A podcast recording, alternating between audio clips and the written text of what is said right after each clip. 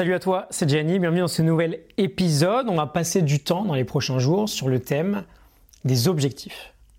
On arrive doucement en fin d'année, c'est souvent une période où on fait un peu le bilan et on travaille sur la préparation de l'année suivante, en tout cas c'est mon cas. Et donc on va voir ensemble quelques euh, basiques, des idées absolument fondamentales qu'il faut avoir en tête avant d'attaquer ce travail de, euh, de préparation sur l'année suivante.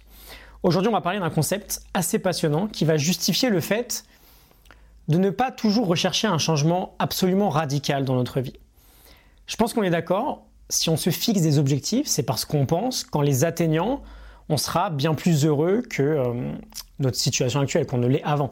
Et très souvent, on va penser que ce bonheur que l'on recherche va nécessairement passer par un très grand changement ou euh, par exemple une très grande acquisition changer de maison, déménager dans une nouvelle ville, peut-être dans un nouveau pays, avoir une très grande augmentation de salaire, voire changer d'entreprise, faire un métier complètement différent, avoir une nouvelle voiture, posséder le dernier smartphone à la mode, bref, un changement ou une acquisition plutôt importante. Et ce que nous montrent les chercheurs, et notamment pas mal d'études euh, venant de Sonia Lyubomirsky, j'ai déjà parlé d'elle à plusieurs reprises, c'est que lorsqu'on remet notre bonheur dans les mains d'un tel objectif, en réalité, on va très souvent échouer dans notre quête. Pourquoi? Justement à cause du phénomène que je vais aborder aujourd'hui, l'adaptation hédonique. La réalité, c'est qu'on a tous une capacité d'adaptation absolument dingue. À la base, l'idée, c'est qu'on a une biologie telle qu'on est tous capables de s'accoutumer très très rapidement à des changements d'ordre sensoriel ou physiologique. Par exemple, on entre dans une pièce qui a une odeur très forte bah, potentiellement en 2-3 petites minutes, on va plus sentir cette odeur-là, on va s'y être habitué. On a froid, on va se mettre au chaud très rapidement aussi, on pourra peut-être avoir trop chaud. On s'habitue très vite, on est sur de la biologie là, mais il se passe exactement la même chose dans la vraie vie, avec nos objectifs. On va s'adapter très très rapidement à notre nouvelle situation. Et donc on va naturellement tomber dans le piège de euh, vouloir toujours plus en fait. Il y a un peu plus de 3 ans maintenant, je pensais par exemple qu'en changeant de boîte, je résoudrais tous mes problèmes. Euh, j'ai eu une grosse augmentation de salaire, j'ai eu des nouveaux projets, des nouveaux collègues.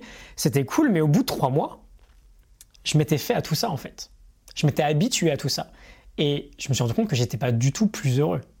On expérimente très souvent ce phénomène d'ailleurs avec des acquisitions technologiques. On est super content d'avoir un nouvel objet. Bon, en quelques semaines, ça fait plus aucune différence sur notre quotidien.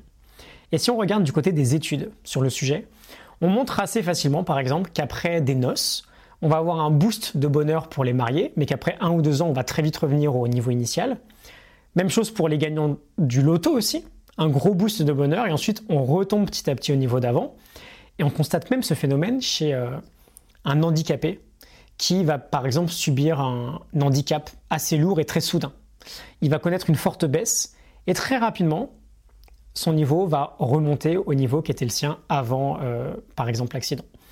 Sonia montre d'ailleurs que les conditions extérieures n'ont que 10% de part d'influence sur notre bonheur. Et c'est en partie lié à cette adaptation hédonique. Voilà, donc rien de mal en fait à vouloir changer d'environnement ou quoi que ce soit dans notre vie. On veut juste faire attention à ne pas avoir des attentes trop élevées sur l'influence que ça pourrait avoir sur notre niveau de bonheur. Il y a des objectifs bien plus intéressants si c'est ce qu'on recherche vraiment sur le long terme, on verra ça très prochainement. Elle nous explique d'ailleurs qu'un moyen simple de contrer ce phénomène et de rechercher par exemple une amélioration de nos conditions actuelles plutôt qu'un changement drastique de euh, notre situation. Je te laisse sur ces paroles, like et partage si ça te parle. Je te retrouve demain pour un nouvel épisode. Je te mets les morning notes en description des livres de Lyubomirsky que j'ai étudiés. Euh, si jamais tu vas aller voir ça. À demain. Salut.